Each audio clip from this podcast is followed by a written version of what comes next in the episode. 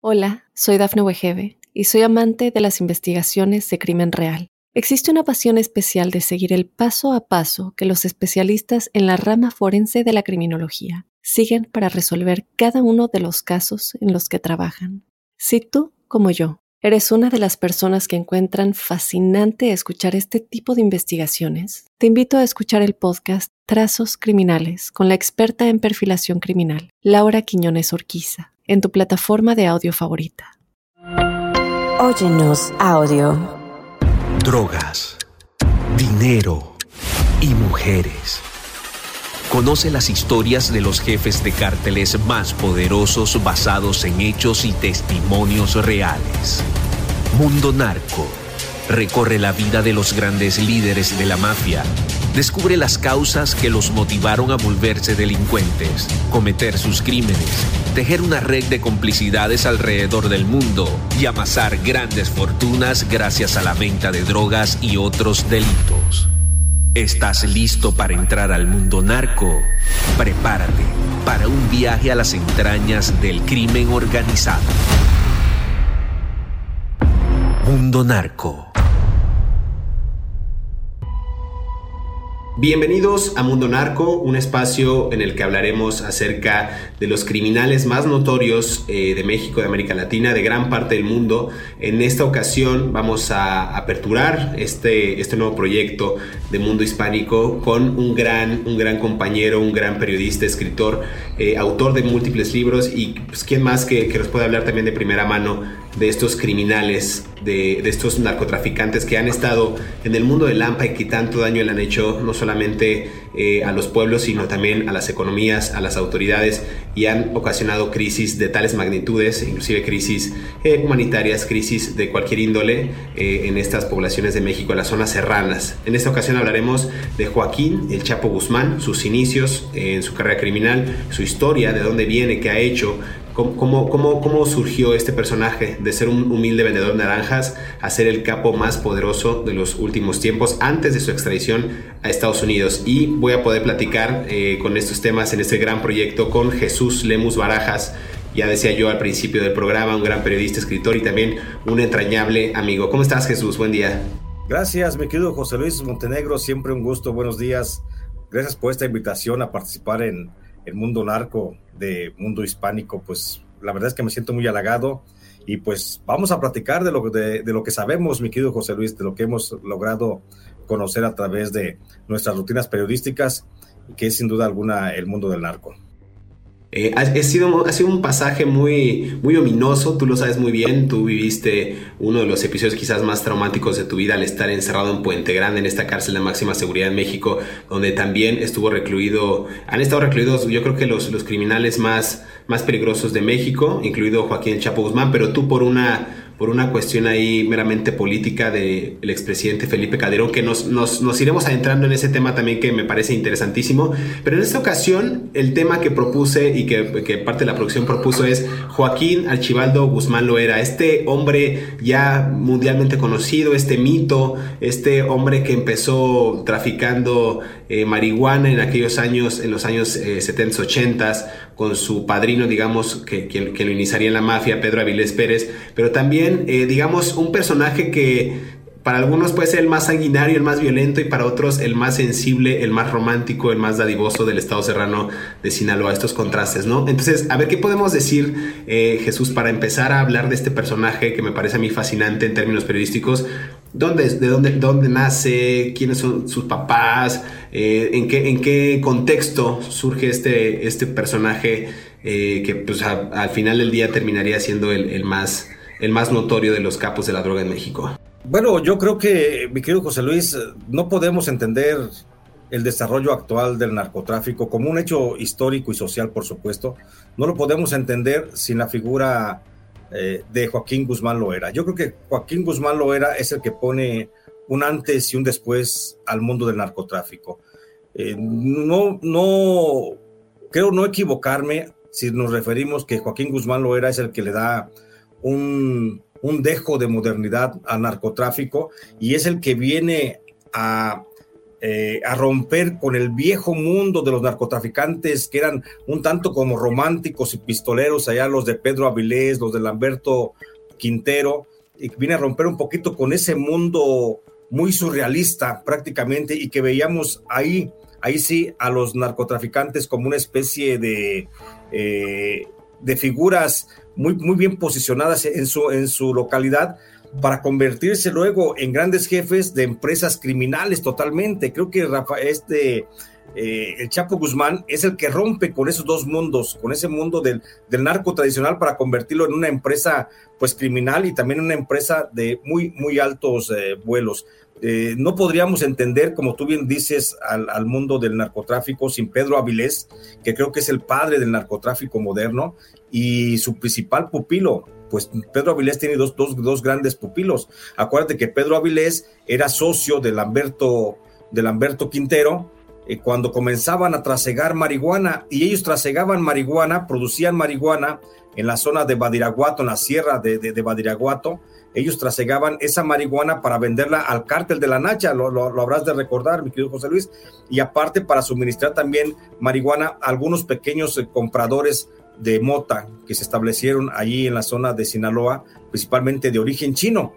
Entonces, Pedro Avilés y Rafael Caro Quintero son los padres, ineludiblemente debemos pensarlo así, son los padres del narcotráfico, porque ellos como, como principales eh, eh, sembradores de marihuana comienzan a contratar la mano de obra pues muy barata y muy urgente que se presentaba en la región de Badiraguato y comienzan a reclutar muchachitos Lamberto Quintero recluta a muchos de sus familiares, entre ellos, por supuesto, Rafael Caro Quintero, y Pedro Avilés. Comienza a reclutar a otros, entre ellos, como tú ya bien decías, aún bien decías, a un muchachito eh, que se dedicaba a la venta de naranjas, que se dedicaba por ahí a cargar canastas en el mercado, que andaba por ahí ayudándole a algunos carniceros a cargar los, los retazos de la carne de un lado a otro dentro del mercado y que así ayudaba a contribuir un poco a la economía, la muy magra economía que tenía en aquel tiempo la familia. Y ese era Joaquín Guzmán Loera que nació justamente en este, en este contexto que bien decías, de las rancherías, en específico de la Tuna, en el municipio de Badiraguato,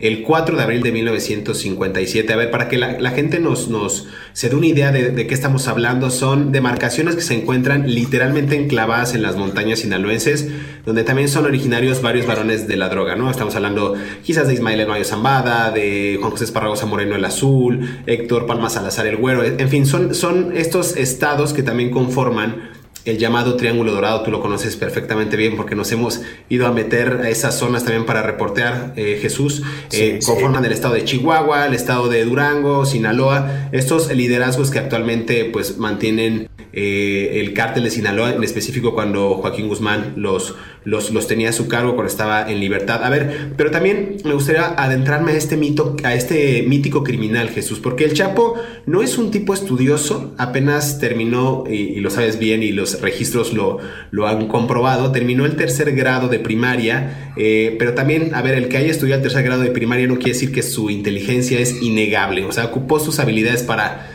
pues para a, abrirse paso, como bien decías, en el camino de la pobreza y atacarla eh, a su manera, con dos cosas que eran esenciales quizás para la época, dada la pobreza tan, tan, tan penetrada, tan, tan, tan constante, y era las armas y la droga. Quizás aquí valdría la pena regresar a esta frase donde dicen los estudiosos que infancia es destino. Creo que todo estaba dado, bien decías tú, de Pedro Avilés Pérez, la influencia de Lamberto Quintero, la pobreza que existía y era latente en regiones como Badiraguato, en Sinaloa, y además la influencia, y es que nos podríamos llevar 10 capítulos de hablar sobre la influencia de los opioides de los chinos cuando llegan a Sinaloa, porque también es una parte interesante ver cómo se gesta el tráfico de drogas en esos, en esos años, desde los años 50, 60 y ver cómo en, esta, en estos años cuando Joaquín Chapo Guzmán era joven, en los años 60, 70, empieza a adentrarse al mundo del narcotráfico. Entonces, ahí había una máxima también que es de un narcocorrido, que es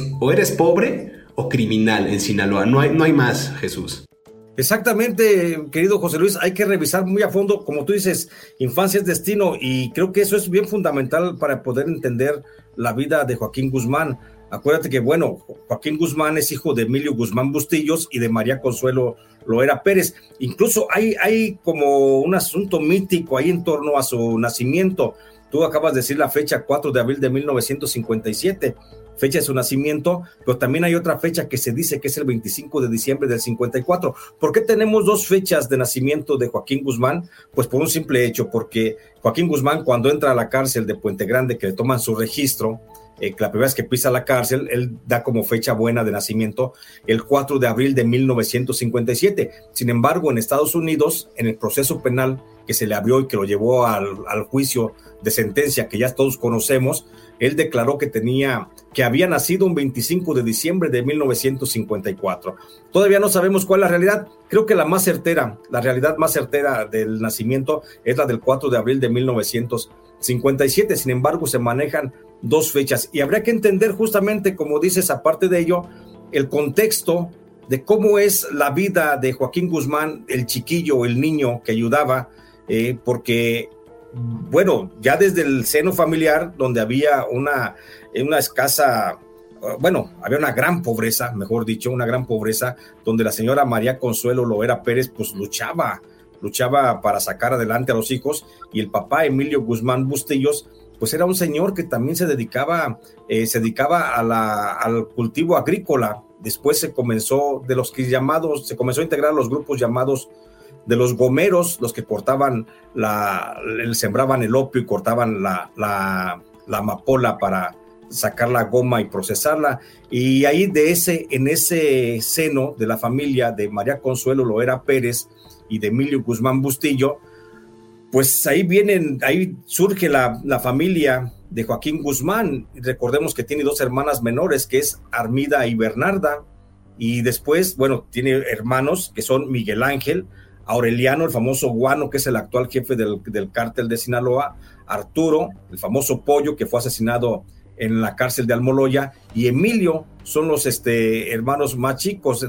Hay quienes, algunos historiadores le han atribuido que tiene otros tres hermanos mayores, que son del matrimonio de Emilio Guzmán con, con, otra, con otras personas, con otras mujeres, pero de eso todavía así como no está como muy, muy claro y muy definido. El caso es que eh, Joaquín Guzmán, lo que se puede establecer a la luz de la historia, siempre fue, aun cuando era de los, eh, eh, de los hermanos así como más despreocupados pareciera ser o más desentendidos, siempre estuvo al pendiente de las necesidades económicas que había en la familia y él comienza a trabajar desde muy chico. Hay quienes lo recuerdan trabajando a Joaquín Guzmán desde la edad de los seis o siete años, que te digo, ya andaba por ahí en el mercado de ayudante de carnicero, ayudándole por ahí a un señor que le ayudaba a cargar los retazos de la carne de puerco y luego después de carnicero se empleó también en una eh, florería, frutería que vendía frutas y, flores también. Y por ahí el Chapo Guzmán se encargaba de hacer los,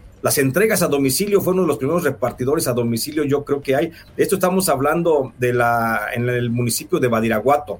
De Badiraguato, recordemos, como tú ya bien decías, que él nació en la comunidad de La Tuna, pero él comenzó a trabajar básicamente en Badiraguato. Después de ahí, cuando tenía la edad de algunos eh, siete, perdón, 12 años, es cuando es reclutado por Pedro Avilés Pérez, porque fue cuando se dio el boom del crecimiento de la, de la de las zonas de cultivo de marihuana. Y Pedro Avilés Pérez junto con Lamberto, Lamberto Quintero pues tenían el control prácticamente de aquella región de, de, la siembra. Y uno de los encargados de esa de esas siembras agrícolas era uno de los sobrinos de Lamberto Quintero, que es Rafael Caro Quintero. Rafael Caro Quintero fue el que comenzaba a reclutar muchachos y él fue el que aceptó la propuesta de Pedro Avilés Pérez para que le ayudara, un muchachillo, le ayudara a cuidar algunos cultivos de marihuana y ese muchachillo era precisamente el Chapo Guzmán. Jesús, vamos a ir a una pausa para seguir hablando acerca de Joaquín el Chapo Guzmán. Me parece muy interesante adentrarnos en estos secretos de la mafia, conocer al personaje, conocer de dónde viene, qué hizo y cuáles fueron las motivaciones justo que lo orillaron a convertirse en el criminal más, eh, más, más sanguinario e inclusive el enemigo público número uno de Estados Unidos eh, hace unos años antes de su extradición hacia territorio norteamericano. Volvemos, estamos aquí en Mundo Narco, conversando acerca de Joaquín el Chapo Guzmán Jesús Lemus. Soy José Luis Montenegro. Regresamos. Hola, soy Dafne Wegebe y soy amante de las investigaciones de crimen real. Existe una pasión especial de seguir el paso a paso que los especialistas en la rama forense de la criminología siguen para resolver cada uno de los casos en los que trabajan. Si tú, como yo, ¿Eres una de las personas que encuentran fascinante escuchar este tipo de investigaciones? Te invito a escuchar el podcast Trazos Criminales con la experta en perfilación criminal, Laura Quiñones Orquiza, en tu plataforma de audio favorita.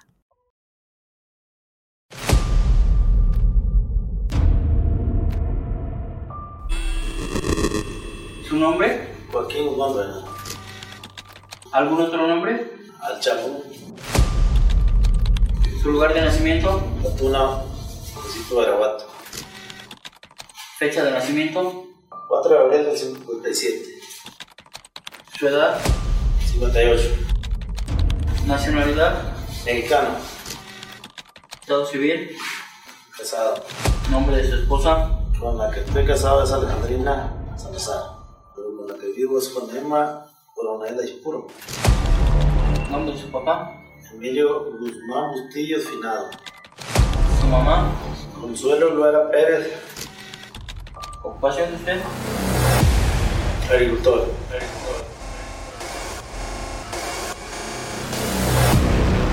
Desde su primera captura el 9 de junio de 1993, en la frontera entre México y Guatemala, Joaquín El Chapo Guzmán ganó fama de traicionero, mujeriego e incluso de ser un poderoso empresario acaudalado de las drogas.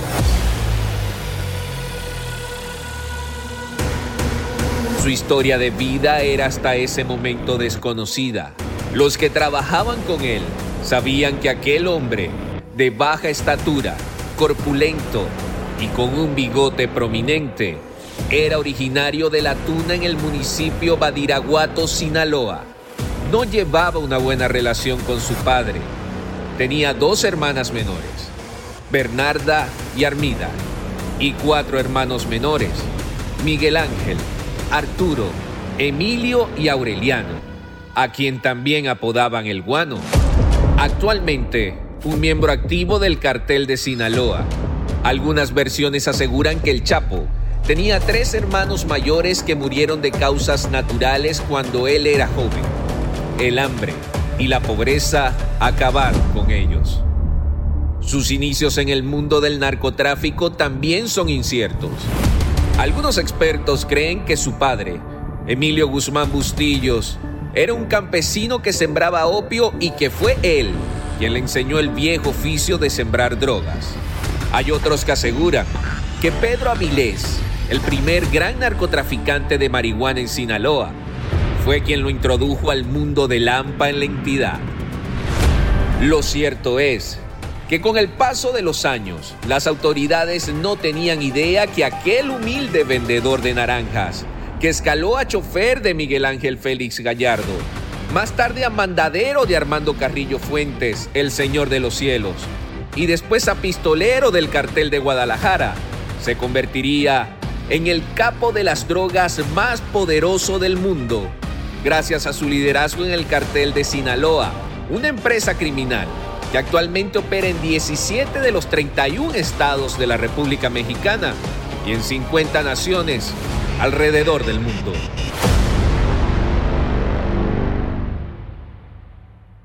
Regresamos a Mundo Narco, estamos conversando acerca de la vida criminal, los inicios en la mafia de Joaquín El Chapo Guzmán, una conversación en este nuevo producto de Mundo Hispánico, Mundo Narco, eh, entusiasmado, insisto, por compartir este espacio con colega, periodista, amigo, eh, cómplice de aventuras, Jesús Lemus Barajas. Jesús, hablamos justo de estos inicios en la mafia de El Chapo Guzmán y hablabas algo bien interesante que que quiero retomar al hilo para los que nos están escuchando, que fue justo hasta la adolescencia. A ver, ya estamos hablando de, esos años álgidos de los años 70, cuando Guzmán Loera se inicia formalmente en el mundo del narcotráfico. Él tenía tan solo 15 años aproximadamente y empieza en el tema del sembradío de marihuana, una actividad rentable para la época. Y a ver, estamos hablando del año 1972. Y el mundo también era testigo de la Segunda Guerra de Indochina, también conocida como la Guerra de Vietnam. Y tú lo conoces perfecto. Esta producción y sobre todo consumo de drogas estaba en su apogeo. La aparición también creo que de la, heroína, que era pues esta, esta demanda constante, además de la marihuana y otros opioides, que los rancheros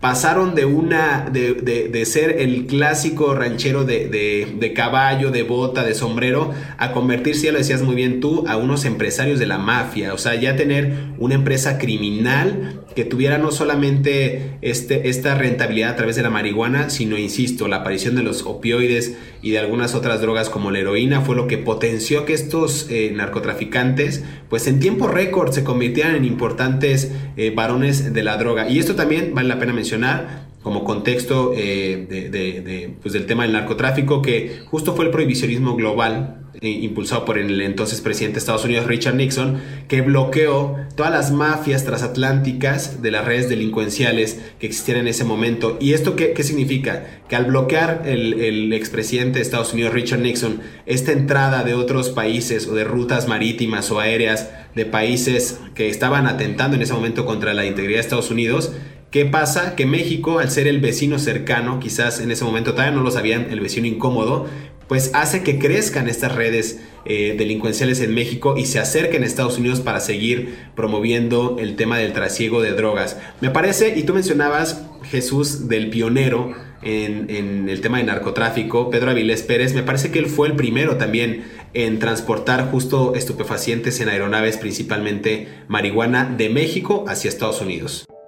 Sí, perdón, este Pedro Avilés fue el primero que, que comenzó a mandar, porque recordemos que hasta antes de Pedro Avilés, hasta antes de Lamberto Quintero, la agrupación que vendía, ya era una agrupación, bueno, la, empresa familiar que vendía era la, la de Nacha y el, y el, Pablote, allá en Ciudad Juárez, pero ellos vendían eh, la, la mota, la marihuana, la vendían básicamente del lado mexicano, la vendían en Ciudad Juárez. Entonces muchos soldados que venían, que llegaban ya de la guerra de, Vietnam, como tú ya bien dices, de las guerras de Asia, donde se habían ya lanzado Estados Unidos a, expandir su, imperio, muchos soldados que llegaban con adicciones, llegaban a comprar eh, pues la droga hacia el lado de México y ellos venían. Ahí es cuando Pedro Avilés, Lamberto Quintero observan esa posibilidad de trasegar drogas hacia Estados Unidos y son los primeros, los primeros en mandar algunos cargamentos de droga desde México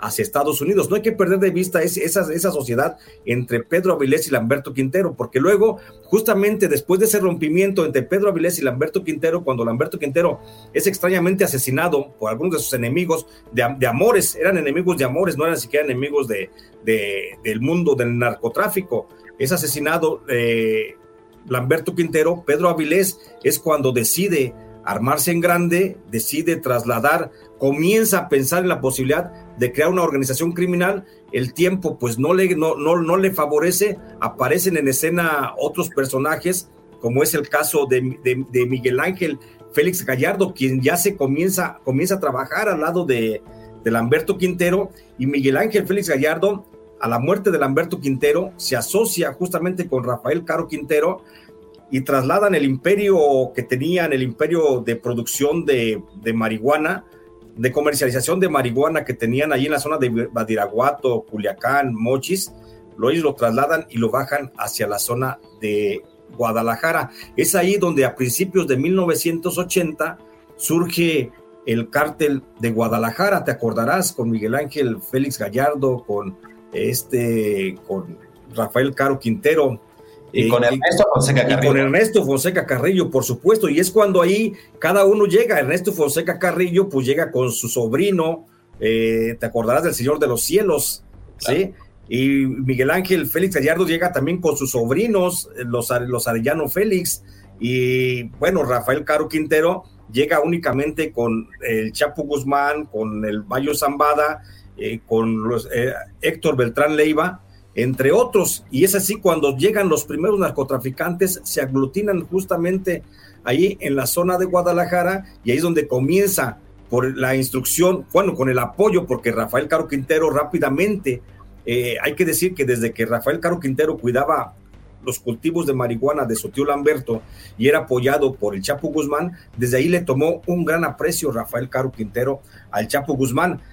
El Chapo Guzmán, como tú decías, con una escasa preparación académica, porque nada más fue hasta el tercer año de, primaria, porque lo dejó para dedicarse justamente al narcotráfico, pues con su escasa preparación este, primaria, tiene aún así una habilidad mental muy, muy grande y muy buena para los negocios, de tal forma que el Chapo Guzmán se convierte en un gran asesor, en un gran consejero para Rafael Caro Quintero, y desde ahí Rafael Caro Quintero lo comienza a asumir como el segundo amando. Que esto luego, cuando platiquemos del cártel de, Guadalajara, por supuesto, cuando comencemos a desentrañar el cártel de Guadalajara, vamos a ver cómo es que influye el, el Chapo Guzmán en esas decisiones que toma Rafael Caro Quintero para desmembrar el cártel de Guadalajara y que nazcan así el cártel de los Arellano, el cártel de Juárez, el cártel de Sinaloa, que, que el cártel de incluso de Nacho Coronel. Entonces ya lo platicaremos, por supuesto, esto, pero por supuesto que ahí, en ese, en ese andar de las cosas, y ya con eso termino para no arrebatarte la palabra ni, ni, hacerme dueño de ella, de mi querido eh, José Luis, ya después ahí, Rafael, Rafael, Caro Quintero es el que escucha los consejos del Chapo Guzmán de eh, no limitarse únicamente a la producción de marihuana. Él es el que ve, tiene la visión de comprar cocaína desde Colombia para trasegarla desde Colombia hacia Guadalajara y de Guadalajara a suministrarla a los mercados nacionales y mandarla también a Estados Unidos. Por eso Rafael Caro Quintero le encomienda al Chapo Guzmán eh, las dos misiones, dos misiones. Una, que haga nexos con el cártel de Cali, el que encabezaba eh, Pablo Escobar Gaviria, que haga nexos con ellos, que vea la posibilidad de que sean sus suministradores de cocaína para el cártel de Guadalajara, y por otro lado le encarga al Chapo Guzmán que abra una ruta para que entre la cocaína desde Colombia por el estado de Michoacán. Y aquí entran en juego otros actores políticos donde entra Humberto Rodríguez Bañuelos, pero ya lo platicaremos por supuesto. Está bien interesante esto y para que la gente se dé una idea de la magnitud de la organización criminal. A ver, estamos hablando de dos sujetos pioneros del narcotráfico en México, ya lo mencionabas Jesús, Lamberto Quintero y Pedro Avilés Pérez. Ellos dos desprenden y hacen que, a través de esta guerra de Indochina de, de Vietnam surja y exponencia la necesidad de esa guerra en Estados Unidos con la parte de Asia para producir drogas hacia ese país. Surge la heroína y con ello se va haciendo más grande la organización y mencionabas a personajes que han sido ya míticos y que, que, son responsables pues de la actividad criminal en México. Ernesto Fonseca Carrillo Doneto, Miguel Ángel Félix Gallardo, el jefe de jefes, como lo denominaban, eh, Rafael Caro Quintero, eh, y bueno, son personajes que a su vez traen a personajes a vivir el tema de la mafia en carne propia porque la necesidad estaba muy cañona en ese momento en los años 70-80. Hablamos de Héctor Palma Salazar, Ismael Zamada García el Mayo, Joaquín Guzmán era el Chapo, eh, Juan José Esparragosa Moreno, el Azul, en fin, empiezan a surgir figuras míticas y a ver, ya estamos hablando ahora de los años 80. Y entonces ahí es cuando Guzmán lo era con todas estas atribuciones y tareas que bien decías Jesús, conforma él también su pequeño grupo de mafiosos con su compadre y amigo Héctor Palma Salazar el Güero. Algunas versiones dicen que eran cerca de 25 personas dedicadas al cultivo y venta de marihuana. A ver, esas 25 personas hoy son nada.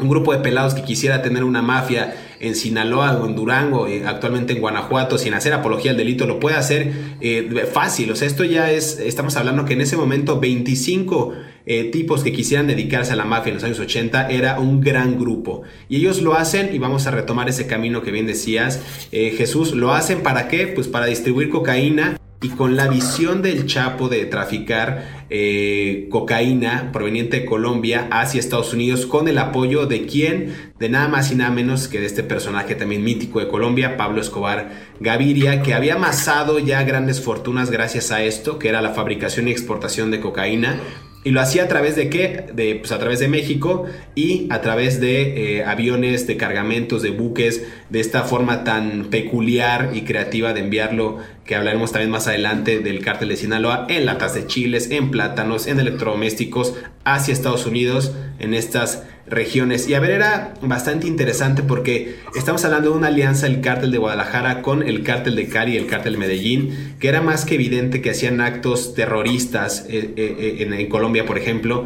la toma de regiones enteras, actos también solidarios hacia la gente, como lo hacía también el, cártel de, de, Guadalajara y lo seguiría haciendo el cártel de Sinaloa. Es decir, tenían más similitudes que diferencias estas dos organizaciones. Y esto habla también quizás de una constante, Jesús, no sé si tú estés de acuerdo con ello, de que muchas de las regiones de América Latina tienen, eh, como decía Eduardo Galeano, las venas abiertas, ¿no? Este escritor. Eh, tienen pobreza, tienen gobiernos corruptos, tienen deficiencias en sistemas de salud, poca educación o, educación de nivel muy baja y eran quizás estas aristas o estos puntos álgidos en los que eh, se, aprovechó, digamos, la mafia para cooptar y para también traficar este tipo de drogas eh, a sabiendas de que no había otra actividad en las zonas serranas más que el ilícito, ¿no? Más que el tema del crimen. Y creo que prevalece hasta hoy día en regiones muy alejadas del país, en donde las autoridades y los gobiernos pues no han hecho prácticamente nada por acabar con este, con este cáncer. Antes de irnos a, esta segunda pausa, eh, Jesús, algo que quieras agregar acerca de, este episodio de, Mundo Narco, de este, de este andar que hemos estado comentando. Pues la verdad es que es, es bien interesante. Creo que el, proyecto de para platicarle a la gente, contarle la historia verdadera del narco, no la que van a encontrar en chismes o la que alguien dice, dice que lo, que lo escuchó, pues no, mi querido José Luis, creo que aquí estamos hablando de historia de fuente directa, tanto tú como yo hemos tenido posibilidad de estar platicando con grandes narcotraficantes sin hacer apología, por supuesto, del delito, que además eso es una, es una falacia la apología. ¿eh? La historia se cuenta como se tiene que contar para que se pueda entender. lo hemos platicado, algunos de esos pasajes que estoy refiriendo, por supuesto que los escuché en alguna ocasión, que fueron vertidos directamente, pues nada más y nada menos que de Rafael Caro Quintero, cuando me tocó estar en la cárcel, ahorita tú ya referías...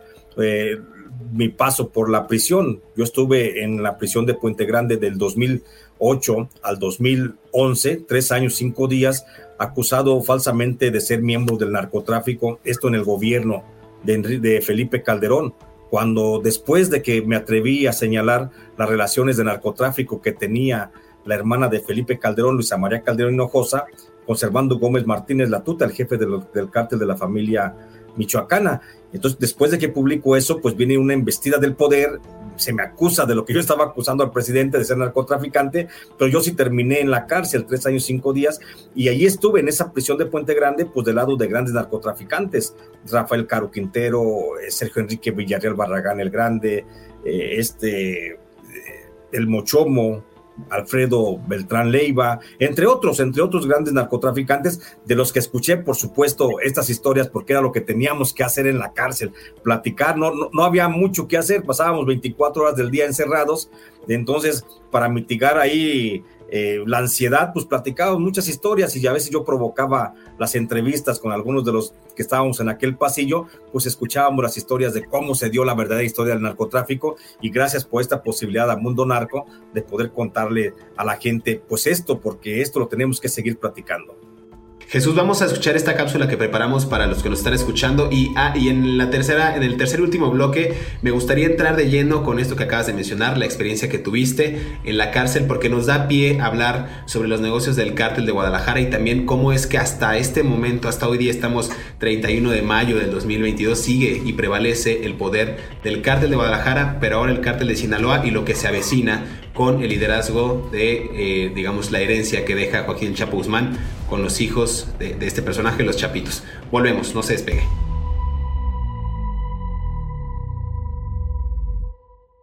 Hola, soy Dafne Wegebe y soy amante de las investigaciones de crimen real Existe una pasión especial de seguir el paso a paso que los especialistas en la rama forense de la criminología siguen para resolver cada uno de los casos en los que trabajan.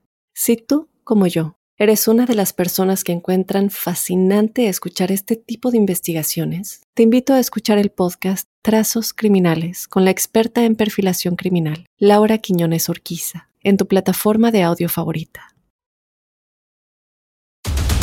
Cinco curiosidades que no sabías de Joaquín el Chapo Guzmán. Número 1. El Chapo era hijo de una familia de campesinos pobres. Su padre lo golpeaba con frecuencia y cuando era adolescente, quizás entre los 13 o 14 años de edad, lo echaron de su casa y él se fue a vivir con su abuelo. Algunos aseguran que fue en ese momento cuando su carrera criminal comenzó. Número 2. Joaquín Guzmán recibió el apodo del Chapo debido a que así se les llama a la gente de baja estatura en el norte de México.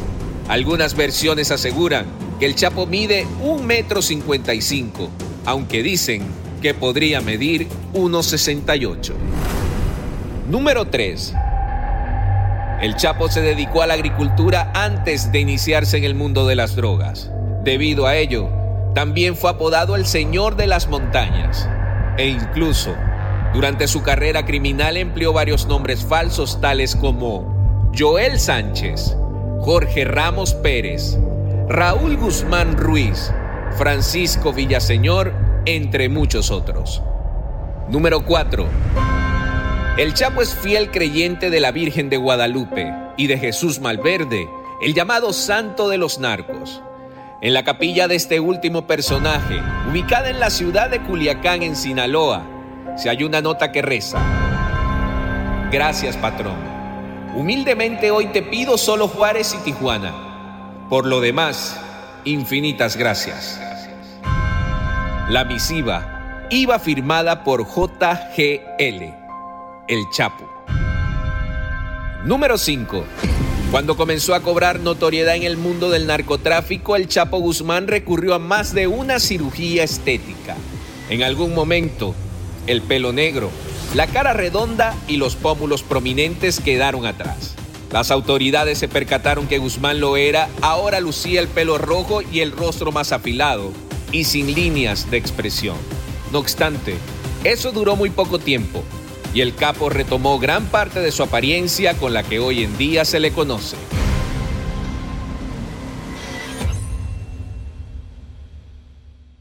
Regresamos a Mundo Narco, estamos conversando acerca de Joaquín Chapo Guzmán, su vida, sus inicios en la mafia, y hemos hablado acerca del contexto también económico, político y social que circundó, que arropó, digamos, y que provocó también y auspició que las actividades criminales del cártel de Guadalajara después se convertía en el cártel de Sinaloa y que todos estos personajes de los que hemos hablado de Lamberto Quintero, de Pedro Avilés Pérez, de Miguel Ángel Félix Gallardo, de Ernesto Fonseca Carrillo, de Rafael Caro Quintero, de Joaquín El Chapo Guzmán, del Mayo Zambado, todos están amparados por esta actividad criminal. Pero antes de continuar con la historia, yo, yo, yo le comentaba a mi, a mi colega amigo eh, Jesús Lemus que justo para saber la entraña y conocer el tema del narcotráfico en México hay que vivirlo en carne propia. No hay periodista de investigación o no hay reportero de investigación que se jacte de serlo si está detrás de una computadora, nada más eh, detrás de, una, de, un, de un portal de noticias o de un Wikipedia extrayendo datos. Tienes que vivirlo, tienes que gozarlo, tienes que sufrirlo lamentablemente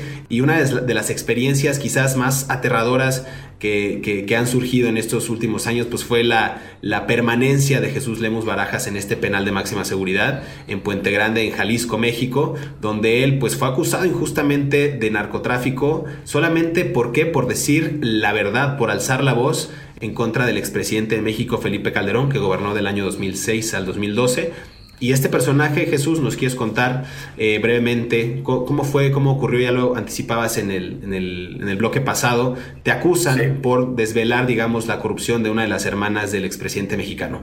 Así es, luego de que señalé las relaciones de Luisa María Calderón Hinojosa con Servando Gómez Martínez Latuta, el jefe de los, de los caballeros templarios y antes la familia michoacana, es cuando viene el Estado, me secuestra y me, luego de estar torturado o bajo tortura durante 72 horas, de estar desaparecido durante 24 horas, aparezco en una eh, agencia del Ministerio Público y aparezco acusado de ser miembro del crimen organizado, de ser un gran narcotraficante, en una historia fantasiosa que me creó Genaro García Luna, y eso hace que me recluyan en la cárcel de Puente Grande, donde estuve desde el 25 de, de mayo. Yo fui detenido el día 8 de mayo, pero los primeros días estuve preso en la cárcel de Puentecillas en Guanajuato, después fui trasladado por ser un reo de alta peligrosidad, así lo determinó el juez, y me mandan a la cárcel federal de Puente Grande. Eh, estuve ahí el 25 de mayo del 2008 hasta el 11 de mayo del, 2000, del 2011.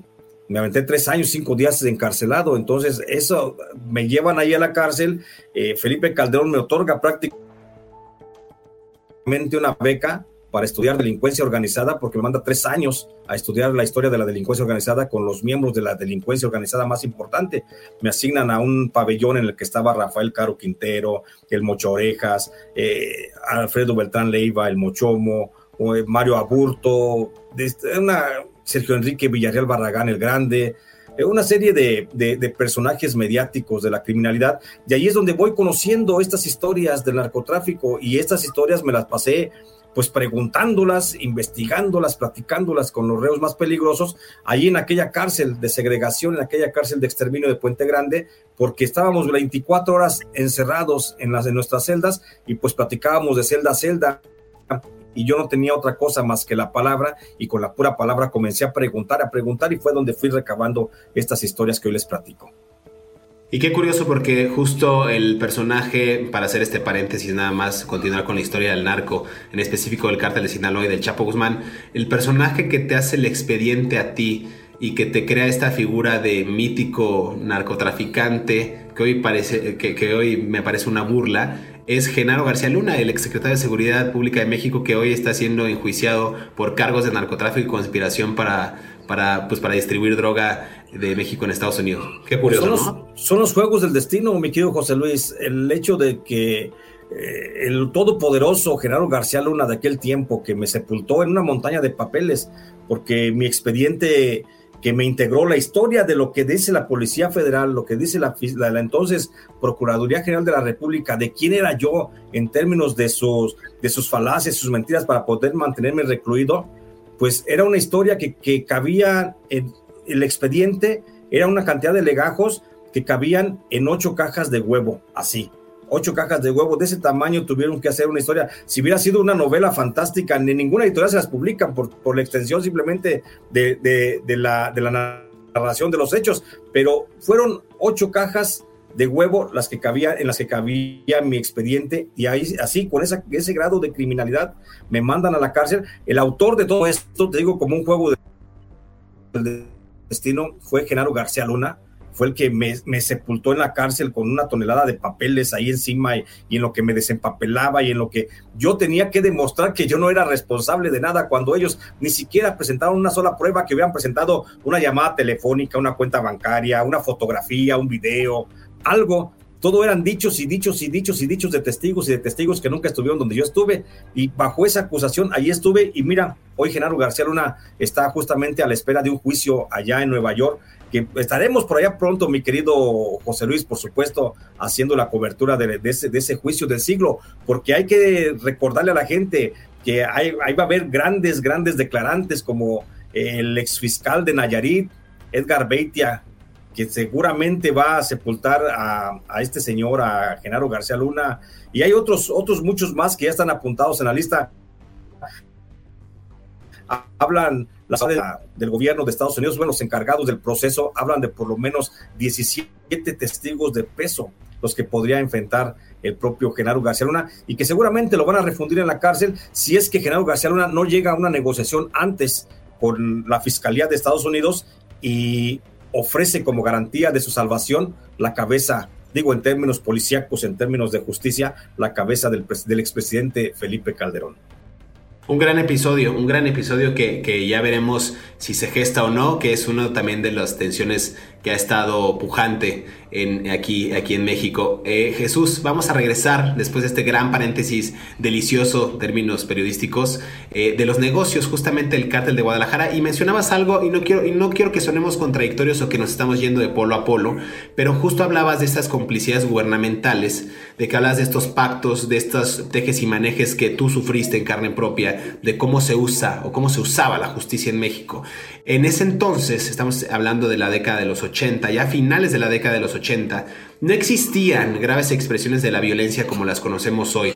A ver, no había tiroteos, no había matanzas o personas descuartizadas en la calle. Sí había violencia, pero no a los niveles que conocemos hoy. O sea, todo parecía ir viento en popa. El cártel de Guadalajara, gracias a estas conexiones que ya se habían gestado del Señor de los Cielos, recordemos a Amado Carrillo Fuentes, con el cártel de Medellín, Pablo Escobar, logran afianzar esta relación de negocios fructífera gracias al polvo blanco, a la cocaína.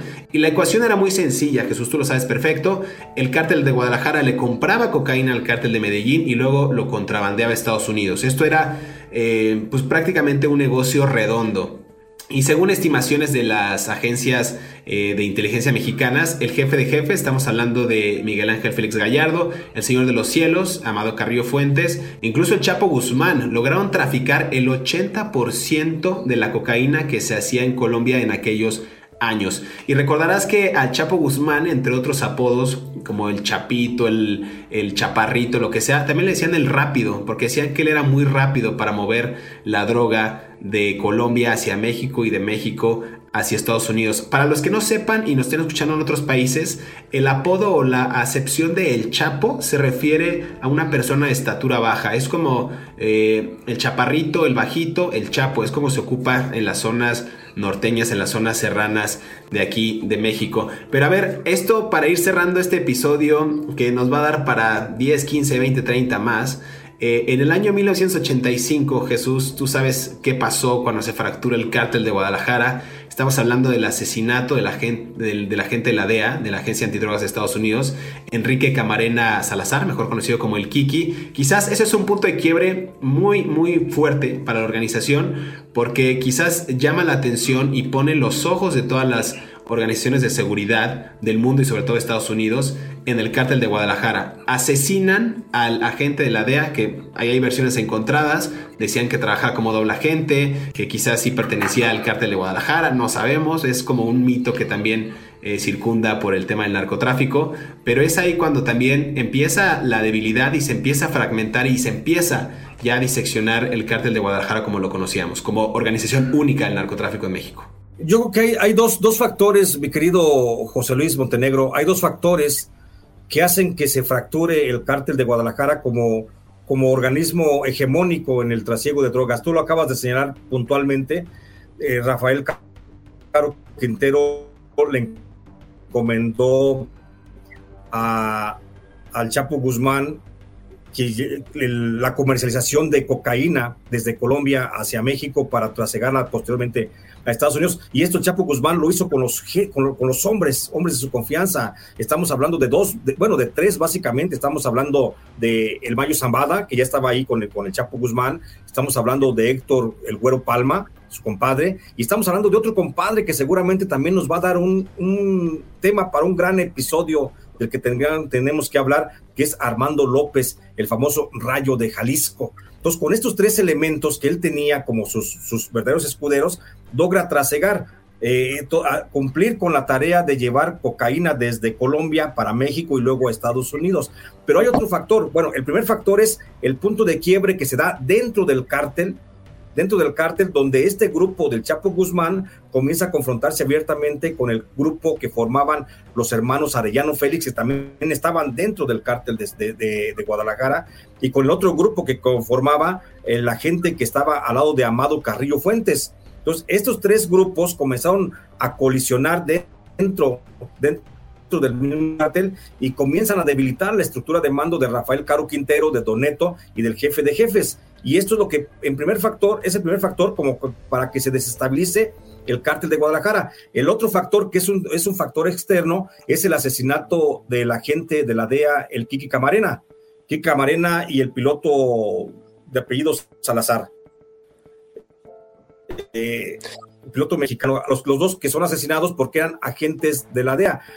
Sobre este caso en particular, quiero, quiero abordar el, asesinato de Kiki Camarena, del que tuvo siempre conocimiento de que estaba operando y cómo estaba operando. Siempre tuvo conocimiento el agente, el secretario de gobernación de aquel tiempo, te habrás de recordar, hoy gran prominente miembro de la Cuarta Transformación, Manuel Bartre Díaz. ¿sí? Nomás para que no se nos olvide y para que vean cómo desde entonces ya había esa, esa, esa colusión, porque la relación quien estaba verdaderamente protegiendo al cártel de Sinaloa hacia 1985, pues era justamente eh, el propio Manuel Bartlett Díaz, era el protector de Rafael Caro Quintero de aquel tiempo.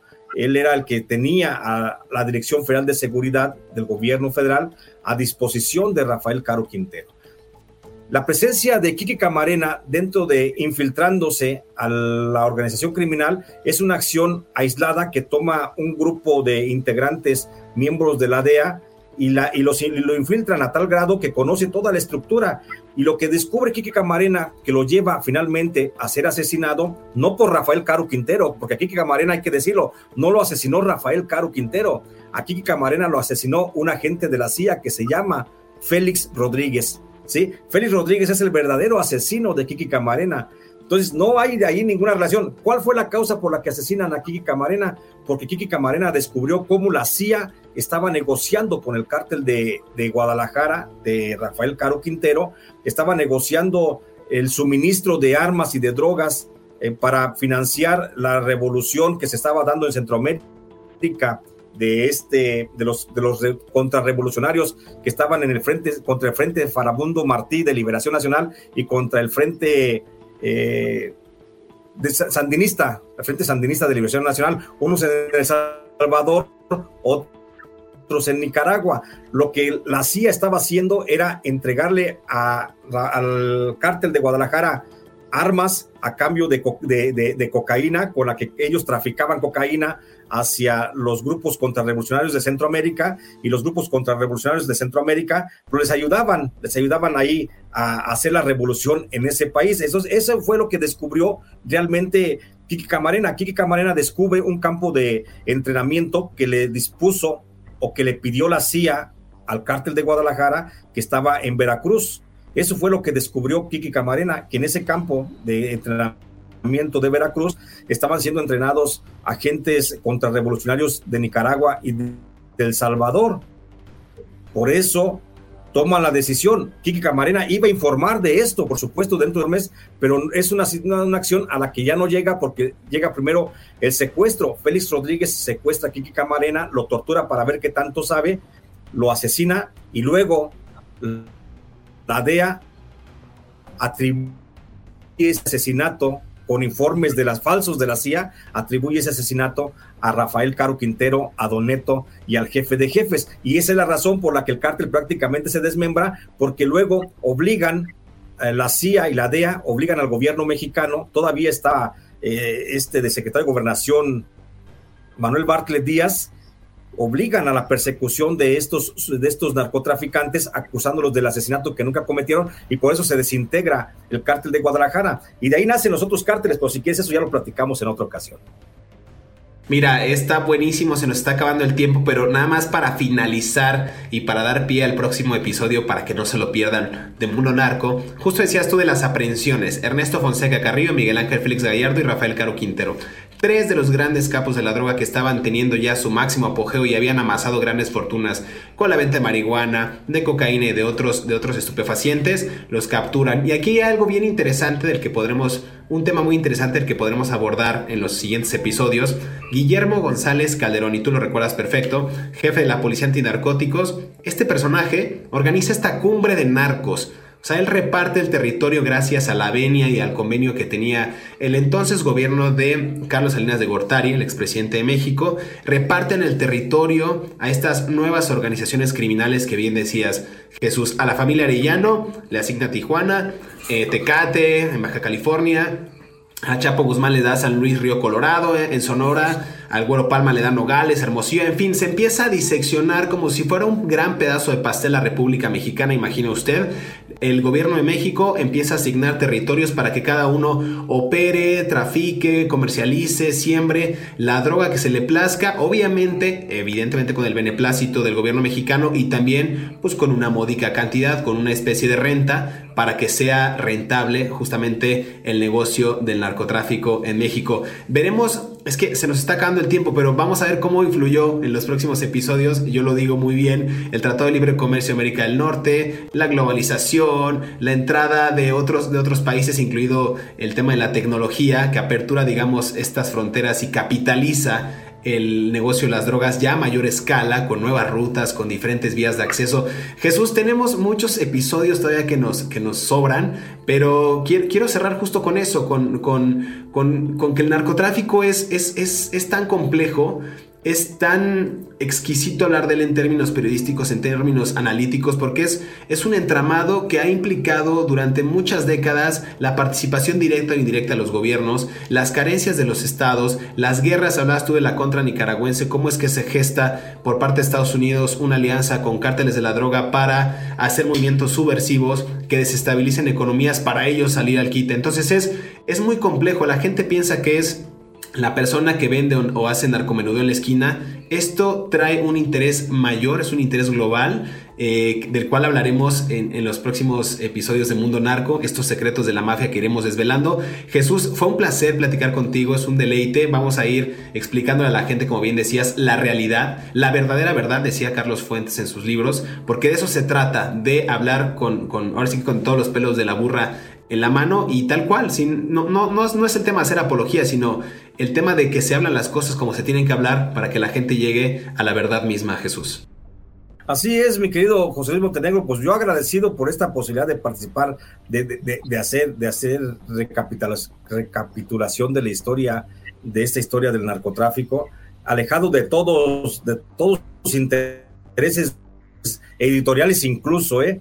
Y es nada como platicarlo así como debe de ser y, para poder ir desvelando muchos nombres, muchos personajes míticos, por ejemplo, ahorita hablabas de cuando se reparten, se, secciona el cártel de Guadalajara y se reparten como si fuera un gran pastel, donde por supuesto fue un actor principal Guillermo González Calderoni y donde por supuesto no puede estar tampoco alejada la figura de un personaje icónico como fue Fernando Gutiérrez, eh, Fernando Gutiérrez Barrios, que también estuvo ahí, que fue secretario de Gobernación de Carlos Hernández de Gortari y también tuvo mucho que ver en este entramado. También hay que platicarlo en una, en una eh, emisión próxima, cómo fue que el primer, el primer fiscal, el primer anti, el fiscal antinarco en México que tuvo fue el actual fiscal general de la República, el señor Alejandro Gers Manero, 1976. La CIA lo designa a Alejandro Gers Manero, que en aquel tiempo era un incipiente agente del Ministerio Público de la Federación, ya lo designaba en la Operación Cóndor como primer encargado del operativo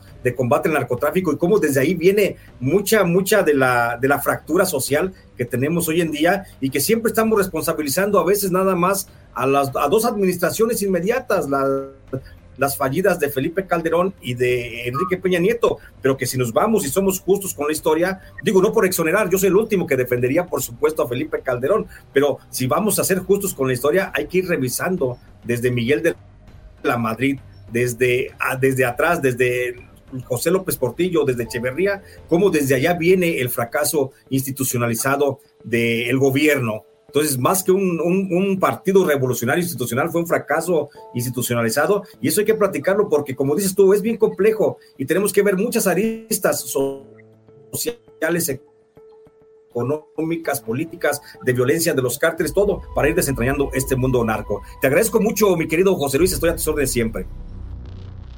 Muchas gracias Jesús, eh, nos escuchamos en el próximo episodio de Mundo Narco. No olviden que vamos a hablar en los próximos episodios de la carrera criminal de Joaquín El Chapo Guzmán. Vamos a hablar también de otros personajes eh, que estuvieron involucrados con él y que, y que nos van a dar cuenta con testimonio real de personas que están vivas acerca de cuáles fueron las complicidades, quiénes fueron los socios, hablaremos de la familia, de las mujeres. En fin, tenemos mucha tela de dónde cortar. Muchas gracias Jesús, nos escuchamos en el próximo episodio de Mundo Narco. Bueno, de la edad de 15 años en adelante, este, de donde yo soy, que es el municipio de Bairaguato, yo me crié en un rancho que se llama La Tuna. Este, por allá, hasta la fecha, no hay fuentes de trabajo. La manera de, de tener para comprar la comida, para sobrevivir, es sembrar amapola, marihuana. Y yo de esa edad comencé a sembrar, a cultivarla, este, a cosecharla y venderla. Eso es lo que le puedo comentar. En el próximo episodio de Mundo Narco, conoceremos la carrera criminal del Chapo Guzmán y hablaremos con un experto para develar el modus operandi del que fuera uno de los narcotraficantes más despiadados de México. Si te gustó este episodio, activa el botón de seguir en la plataforma que nos estés escuchando, ya sea Spotify, Amazon Music, Apple Podcast o iHeartRadio.